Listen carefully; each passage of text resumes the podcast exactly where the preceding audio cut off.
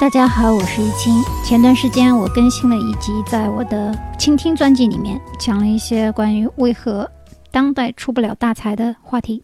那么，在美国思维这个专辑，今天我们要讨论的是一个关于美国人种的重大意义，包括如何您从你所了解的人种当中来选择考大学和定居的地点，以及结婚的对象。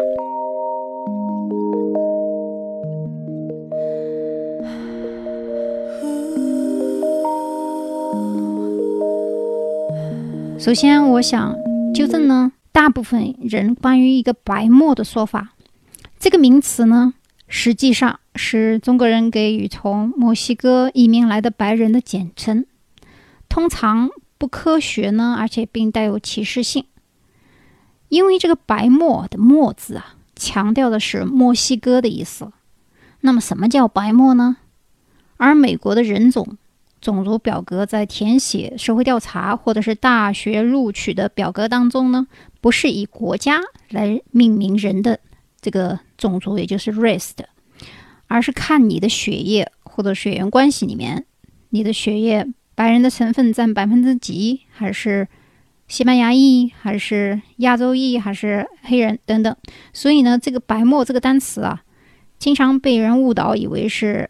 在墨西哥长大的皮肤白的白人，其实呢，从正统的角度来讲，应该是用一个英文单词，就是 Hispanic，也就是西班牙裔，来代表从墨西哥来的这股具有西班牙血液的人。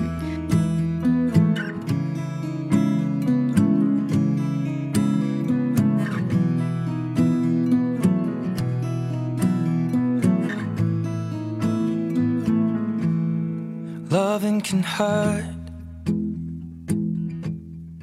Loving can hurt sometimes, but it's the only thing. 我为什么要在这里强调呢？是因为如果这个人是在墨西哥出生，但是他不是西班牙裔的话，啊，如果因为在白人侵占墨西哥以前啊，也不仅仅光是西班牙人在那儿，还有英国人、荷兰人、葡萄牙人等等。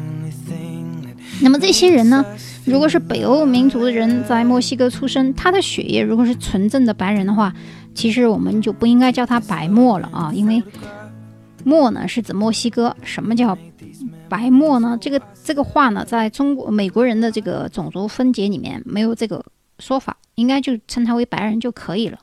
如果是具有西班牙裔的人呢，在美国种族分流分化规划当中有特别的一个名词叫 Hispanic，所以呢。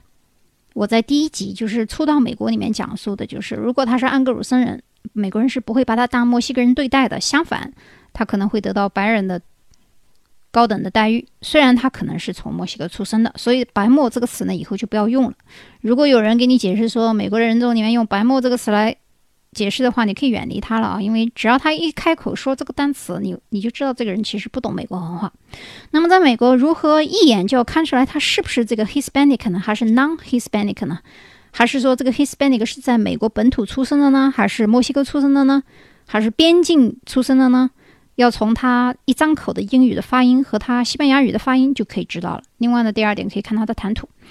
那么，西班牙人出生的。本地哦，就是说西班牙国家出生的人呢，就不叫 Hispanic 了。Hispanic 呢是指不纯正的西班牙人，有这个西班牙的血液的，通常是指在美国或者是墨西哥移民的这些人，因为是混血，但是混的呢是这个西班牙裔的血，所以叫 Hispanic。它是一个特别的种族，跟我在第一集讲的 WASP 中的 P 级呢是对等的，也就是白人中的最末流。当然，他还不能算是纯白人啊。他的地位往往在某种程度上不如日本人在美国人心中的地位。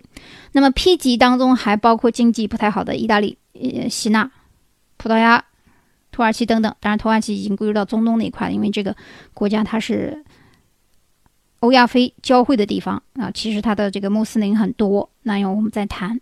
那么最低档次的呢，就要到到欧洲的这个俄罗斯族人了。虽然俄罗斯人当中移民啊，有少部分是毒枭。啊，巨富过来的，那你不要以为俄罗斯人很穷，但是你也会在这个 Seven Eleven 这个便利店啊，看到和俄罗斯的妓女和邮购新娘。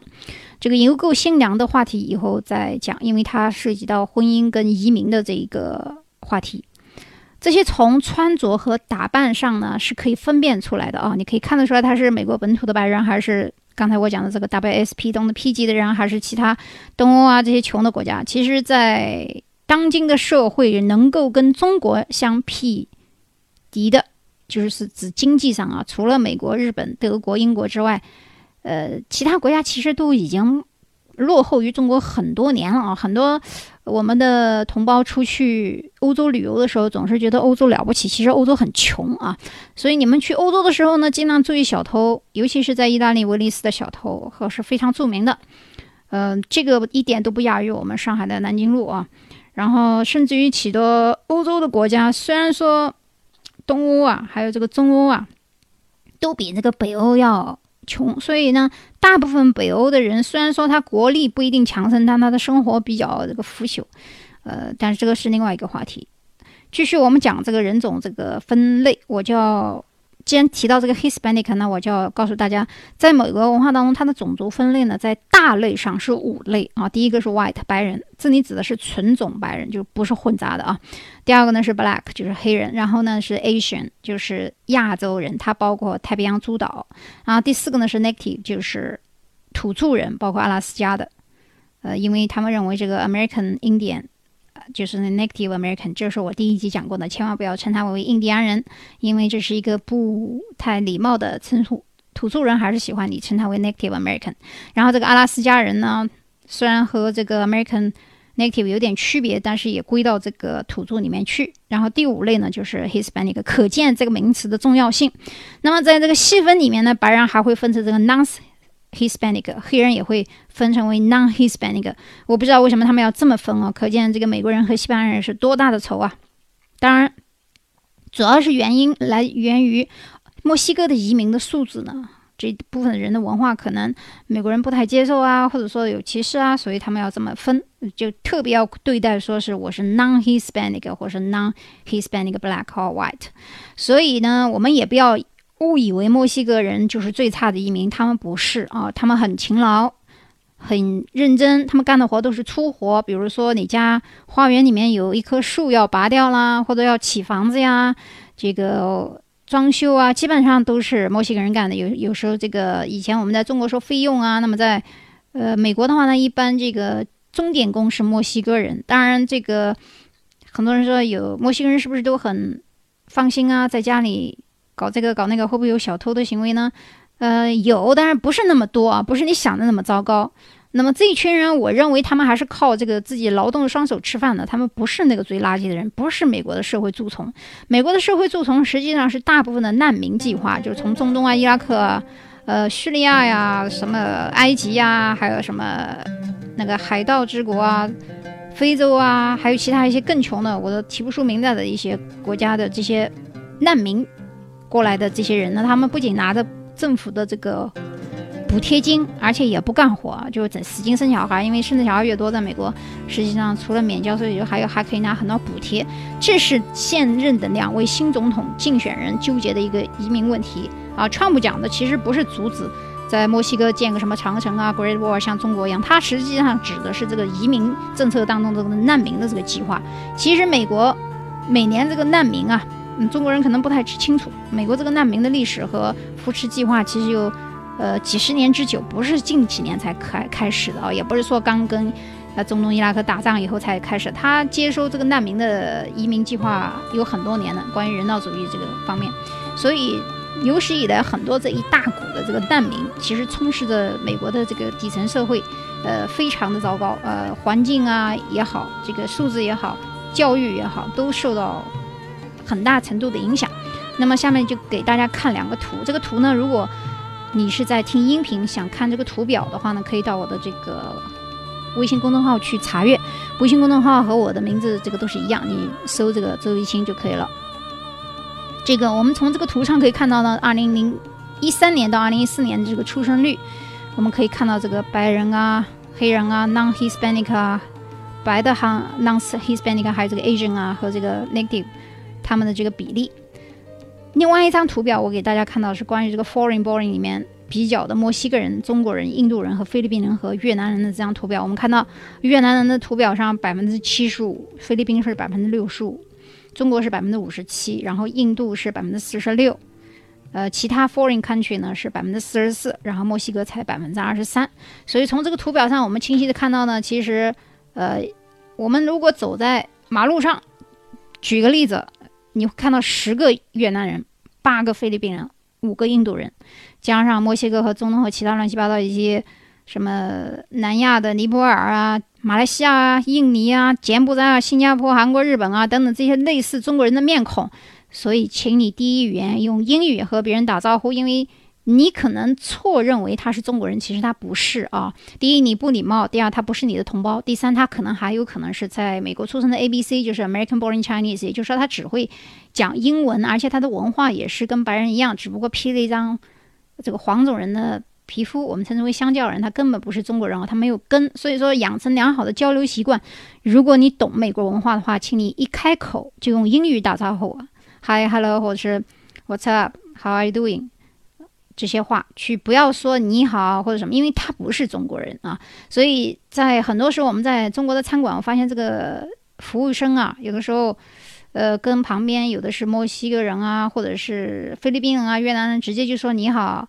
然后就跟他说你要点什么菜啊？我就觉得这个有欠训练啊！你怎么知道他就是中国人呢？而且那些人都会有一种诧异的眼光看，因为他们并不是以这个为荣的。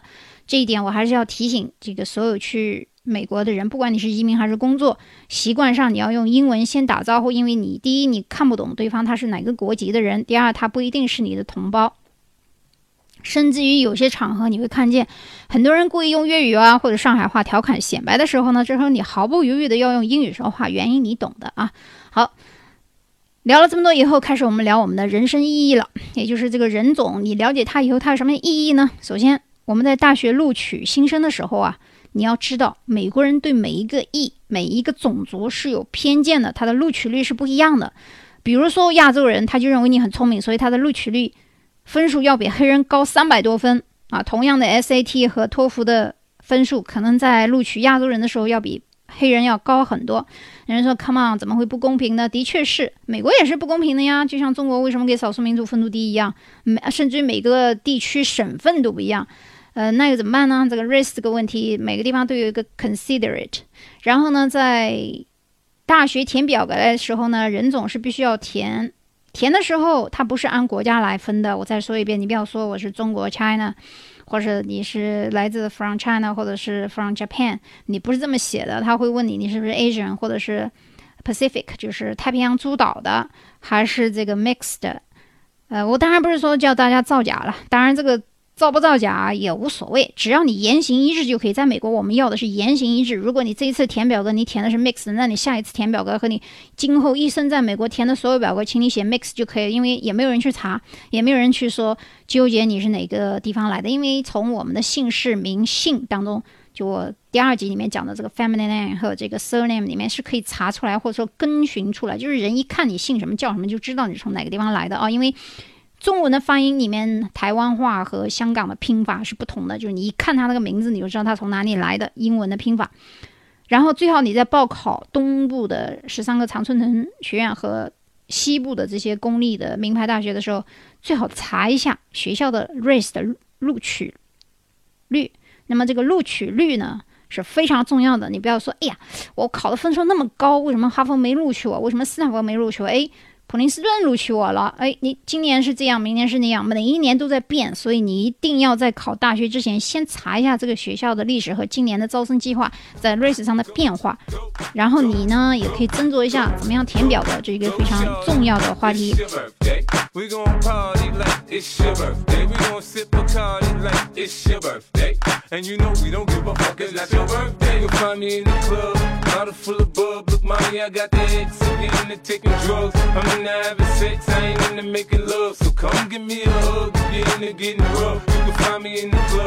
第二个呢，就是定居。刚来美国移民的人呢，在哪里买房子，在哪里学习，是不是安全？这个区域是不是有人带枪？还是说有没有黑人？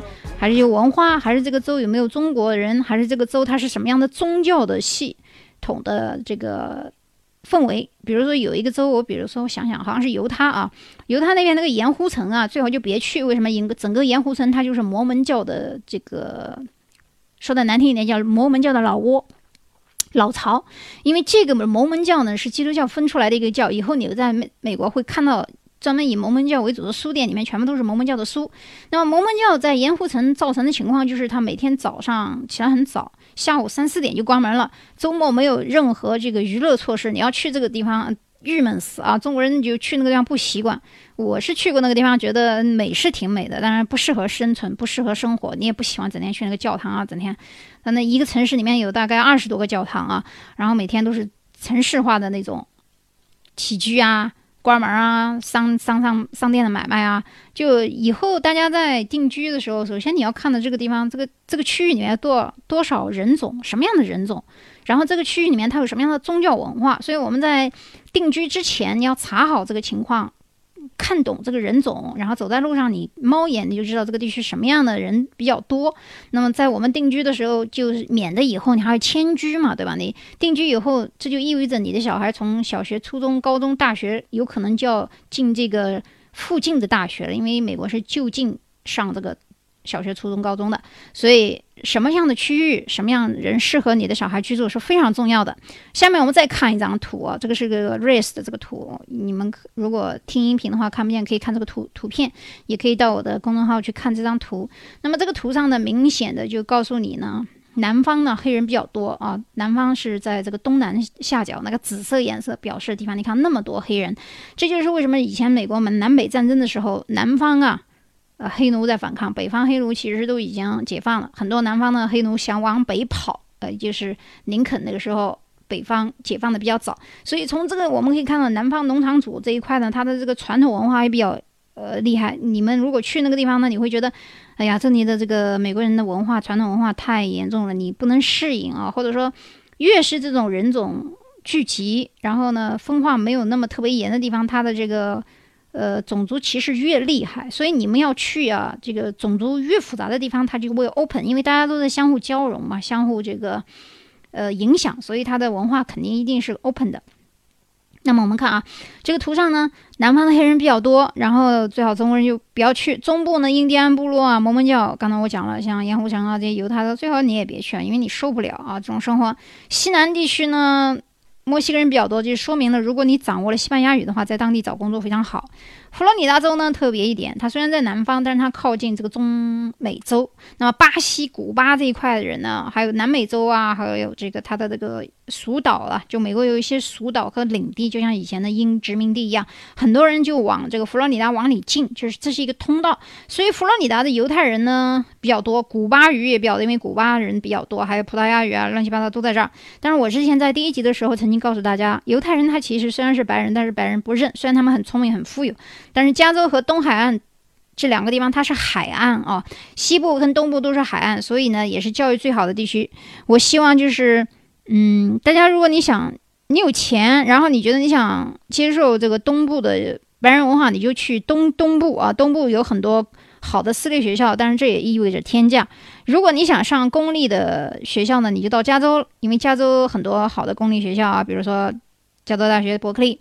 然后他们的这个也是公立的，公立的就意味着有可能你不需要给钱。如果你有绿卡的话，小孩从小学到大学的费用基本上是免费了。有人问为什么会是大学啊？不是只有中学免费吗？的确是，但是在大学呢，如果你有绿卡的话，其实你是可以申请这个免费的一些部分，甚至于拿补助的。这个以后我们再说。我只是告诉你你在哪居住比较好，你要选择人种的 open 的情况，但也不要太复杂啊。有的时候这个以后我们再谈这个韩国帮啊什么什么帮派的问题。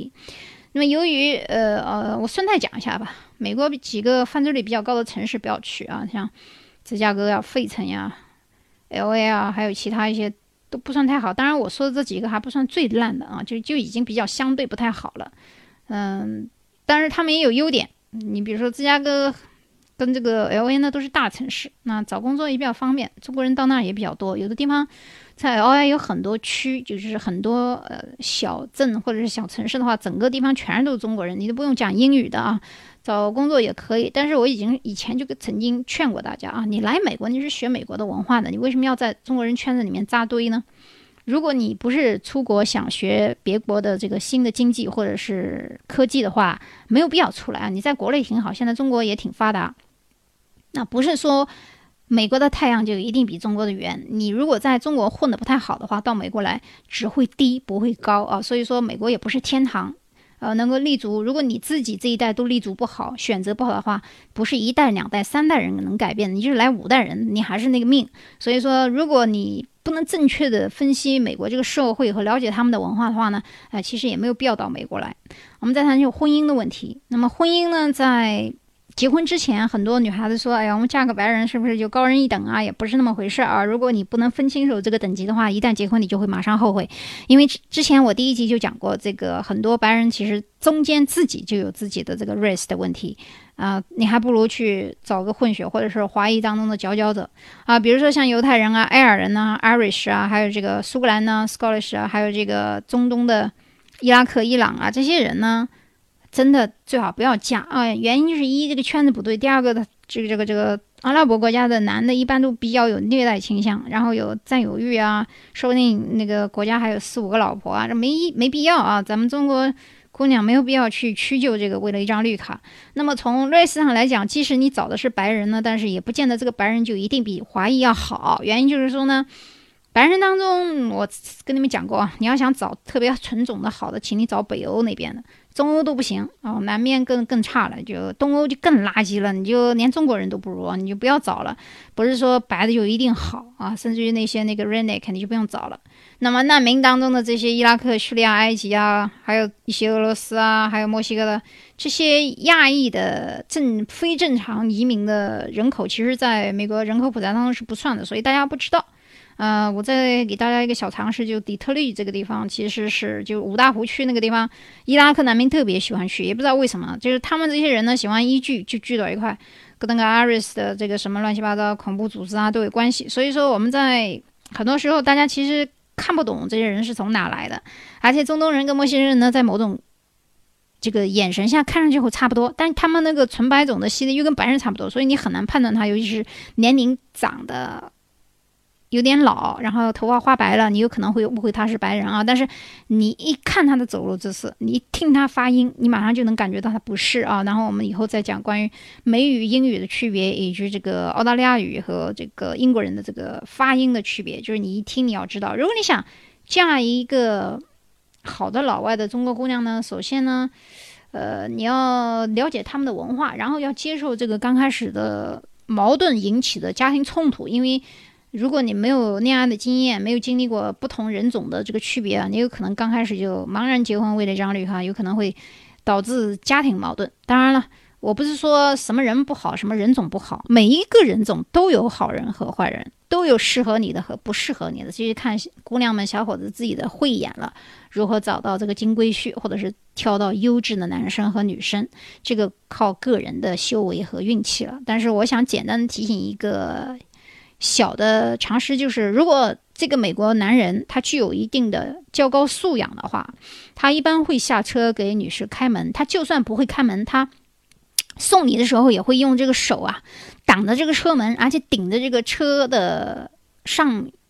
门沿主要是怕女士撞着头，他会做这个动作。如果连这个动作在第一次约会的时候，这个男生都不会做的话，因为他是美国人啊，你就可以说拜了。这就意味着在生活当中他的很多若干缺点马上就会暴露。有人说他不是装的吗？哎，装的也比不装的好啊，至少他要装一身是啊。因为我想告诉大家是这个基本的素养，在美国从小。到大，在学校和家庭里面都会受这个教育的。如果他连这个基本的都没有给你做，说明他根本就没有重视你。如果他都没有重视你，只是想跟你玩玩的话，你为什么要白让他玩呢？啊，很简单一个逻辑，起码你要找个绅士吧。有人说，哎呀，他坚持了三年到五年，哎呀，好不容易男人给你坚持三年五年就不错了，你还想多长啊？一个有耐心的男人的脾气不会太差，记住这句话。所以选老公的时候，首先要选个脾气好，然后才是看他的才学、修养、经济实力、文化学历。因为如果再有钱、再有文化，可能这个人是个变态啊。所以说，我们不反对女生嫁美国，我也不反对女生找中国人或者其他国家的人，但是前提是你要有驾驭的能力。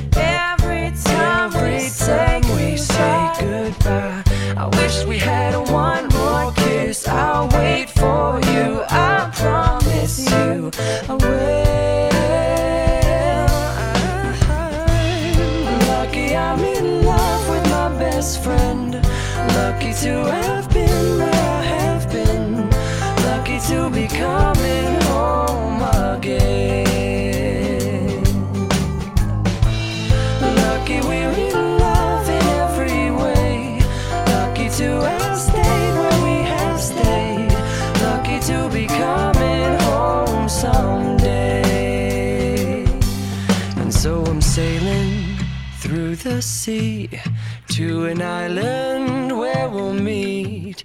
You'll hear the music, feel the air. I'll put a flower.